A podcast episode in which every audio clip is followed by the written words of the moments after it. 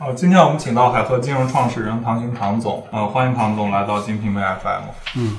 我们知道，就是呃，您最开始的创业是在北京，您是基于一个什么样的考虑，呃，把互联网金融的公司注册地放到了天津来做呢？因为大家都知道说，上海第一个自贸区，后来天津啊、前海啊，很多这些区域又陆续开设自贸区。那呃，把我我们最初是想注册在上海的，但是上海有陆金所了。大家都知道，就像杭州一样，有了一个阿里巴巴，其他电商很难出头。所以说，我们把海河金融注册在天津自贸区的时候，考虑了三个方面。第一个方面说，可以结合当地政府的力量，那我们可能打造一个多个城市地方政府引导的一个互联网金融超市，可能将来希望可以，呃，至少是一个小型的陆金所，或者是朝那个方向发展。第二的话是说，通过天津这种科技金融创新的模式，可能下一步我希望把自己打造成一个类似于中国招商，它是管理了几十个呃城市政府的股权引导基金，那我是希望未来可以管理几十个城市的这个债权引导基金，专门扶持这个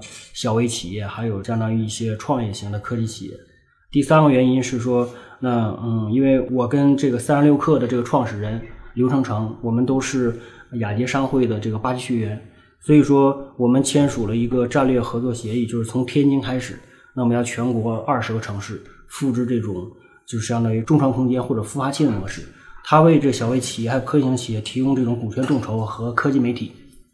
我呢，帮助这些呃小微企业，我提供一个债权融资，同时我管理政府的这个引导资金，我我既有债的，那又可以通过这种，我可以变成以领投的形式，通过。呃，三十六氪在做一些众筹，帮助这些科技型企业解决融资问题。这是当时为什么把天津作为我第一个起点，也是总部的一个主要原因。嗯，就是您认为这这个天津对咱们互联网金融这块的支持力度现在是个什么样子呢？嗯，首先呢，天津它这一块嗯设立了一个自贸区，目前它作为北方的一个代表吧，其实它很多的政策扶持，包括创新力度，甚至远远超过了这个深圳，包括上海。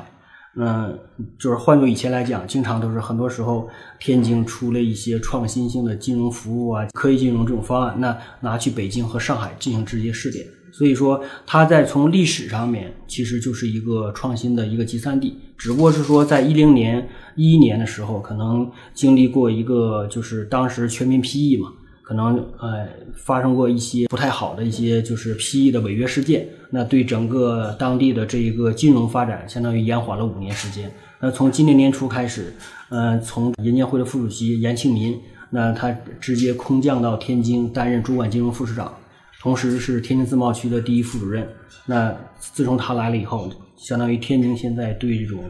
金融创新的金融改革又拿起了这个接力棒，甚至是可能会去做。国内的最领先的这种尝试，我看咱们平台算是国资入股平台五千万，这个合作一开始是怎么谈的呢？是这样的，其实这个谈起来还比较有趣了，因为最早我是想在上海注册，并且已经核名通过，执照都已经拿下来，只不过后续税务啊和那些工商登记。上海自贸区是吗？对对，上海自贸区。然后后来的话，就是机缘巧合，就是相当于中科招商的一个高级副总裁，然后呢跟我在一个论坛上面。结识了，我们都是这种发言的这个嘉宾，所以在这个过程里面，就是大家就聊到说，哎，天津自贸区这一部分，那他也希望说做这种金推动金融改革，希望引入一批比较好的企业，所以当时极力的说服我说，把上海这个公司直接搬到天津来。第二的话是说，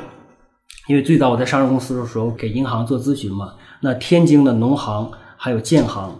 刚巧零九年年底的时候，在那做了半年的咨询，那他们现在又是当地的这个金融监管的一些负责人了。所以说我们在做这个天津项目这个落地的时候，进行转型的时候，他们听我的这个呃可行性评估报告啊，包括一些项目的这些分析以及风险把控这块，他们觉得挺不错。同时又又看了我们过去三年在北京经营这个企业的一些财务啊，包括税务相关的一些指标，那最后我们是一块在天津。打造了这个平台，同时希望把这做一个试点。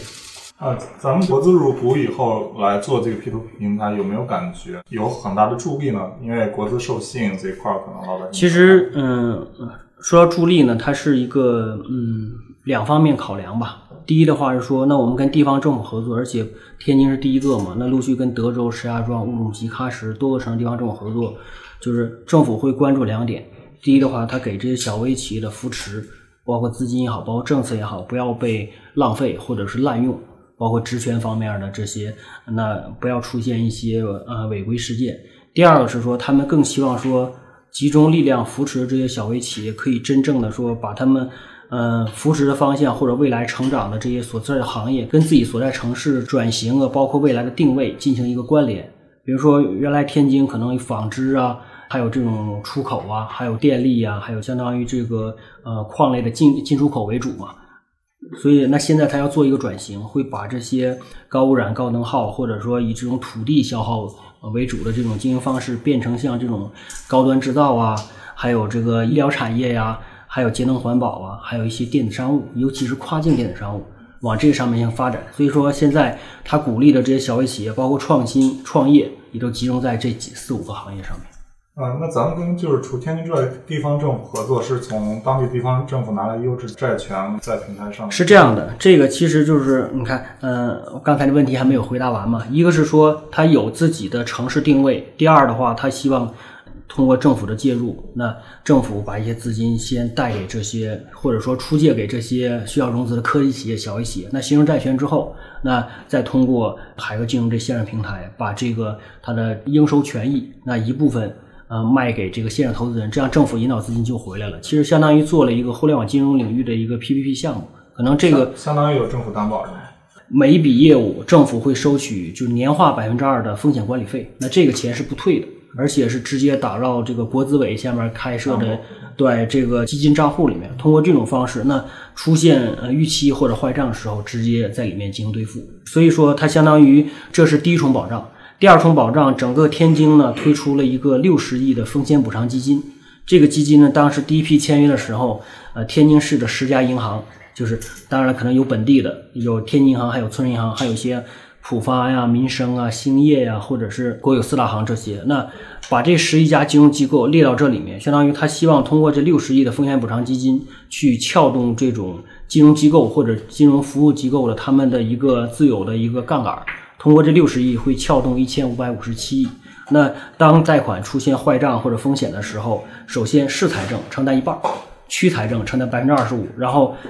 金融机构或者金融服务机构再承担百分之二十五。那就相当于说，第一道是风险补偿基金，第二道是你这个风险管理费，第三道是所有这些借款企业他们的这个主借款人，包括担保人，包括他的一些物权进行三重。所以说，这是天津在做这种科技金融的一个创新行为嘛。现在全国在学天津，包括呃整个京津冀地区，呃北京啊、河北啊都在推进这种模式。啊，保障性比较高的项目利率会比较低吧？您平台上现在大概是？是这样的，嗯，就是因为咱们这个节目肯定之前也受理过多家这种互联网金融平台或者机构，那整个互联网金融这个综合利率，就是呃，咱把投资人的加机构的服务费全加起来，基本上市场上的平均的可能是在二十四或者三十左右居多。然后我们跟政府合作了之后呢，会把这种百分之三十左右的这种融资成本，逐渐的帮助企业降到二十，甚至最低十八、十五。那会进行风险定价，就是说，不管你信用好还是信用差，首先你要都交这个百分之二的风险管理费。但是呢，你信用好的这些客户，你在第二次贷的时候可以利率打九折，第三次的时候打八折，慢慢最低可以打到六折。所以，通过这种方式，其实是给大家一个相当于比较低的一个融资渠道。你想，十五到十八，这个在小微企业或者是这种民间金融里面，其实是很少见的。而且下一步的话，整个这个行业现在首先竞争很白热化，而且大家其实都是用这种高额的这个收益来去对冲风险嘛。但是这就会导致说，经济下行的时候，其实很多行业它的利润率很难超过百分之二十、百分之三十。那么基本上它就靠这种借新还旧，所以说就是到最后可能会疲于应付。那只有通过这种不断降息，你才能把同样是金融信息服务或者金融服务这些机构，呃，通过这种不断降息，把这种优质的小微企业给吸引过来。那一些可能相对资质差一些的，或者是不太好，或者征信记录不好的，可能他们就只能去承担那种高风险。但是好的这些企业就慢慢的会分离出来。